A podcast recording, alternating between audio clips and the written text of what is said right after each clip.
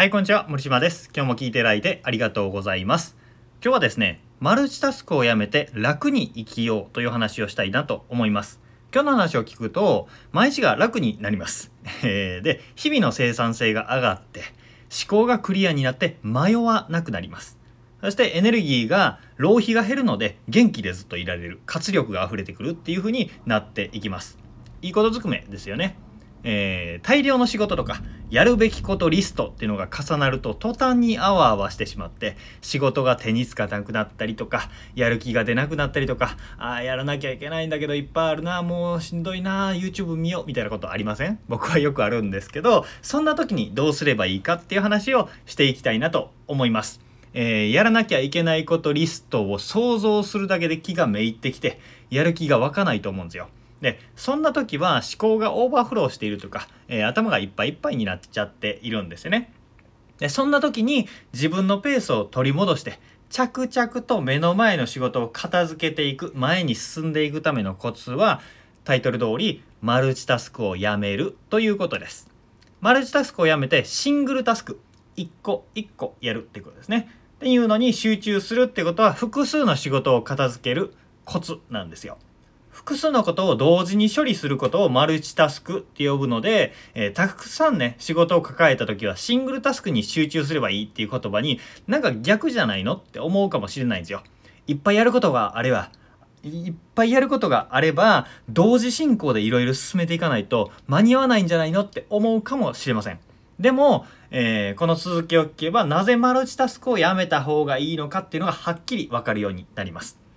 あマルチタスクしてちゃいけないなって思ってくるはずです。でマルチタスクが生産性を下げる理由時間がかかってしまう理由っていうのをお話したいんですけど、えーそもそもね人間の脳みそってマルチタスクできないんですよ。複数の事柄を処理するようにできていないんですよね。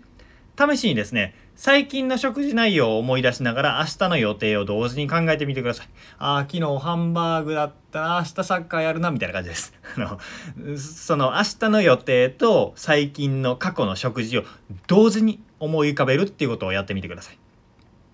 考えてみると2つのことを交互に考えることはできても同時に同時に両方を考えるってことは不可能だったはずです。これは脳の構造的に無理です。できません。テレビを見ながら電話をしてみてください。テレビの内容に集中している時は電話の内容が入ってきません。ああ、ちょっとぼーっとしてた。みたいな感じですね。逆もまたしっかりです。電話の内容に集中してたらテレビに、えーテレビの内容は入ってきません。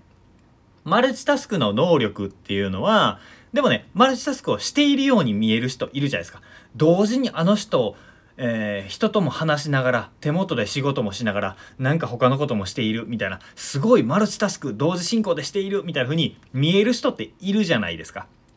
でもその人って内部的にはどうなっているかというと同時に考えているわけじゃなくてシングルタスク一個一個を素早く切り替えるっていう能力が高いんですね。えーマルチタスクというのは同時に進めるというスキルじゃなくてシングルタスクを素早く効率よくロスなく切り替える能力なわけです。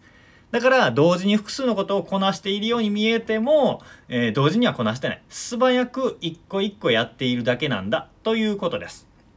でこういう話を聞くとあじゃあその素早く切り替えるスキルの高め方はどうすればいいんですかって意識が向くかもしれないんですけどそうじゃないんですね。えーマルチタスク能力がすごく高い人でもシングルタスク一個一個集中する人のには生産性の面でかなわないんですよ。結局素早く切り替えるってことができる人であっても一個一個やった方が早いしいいものができるんです。なんでかっていうと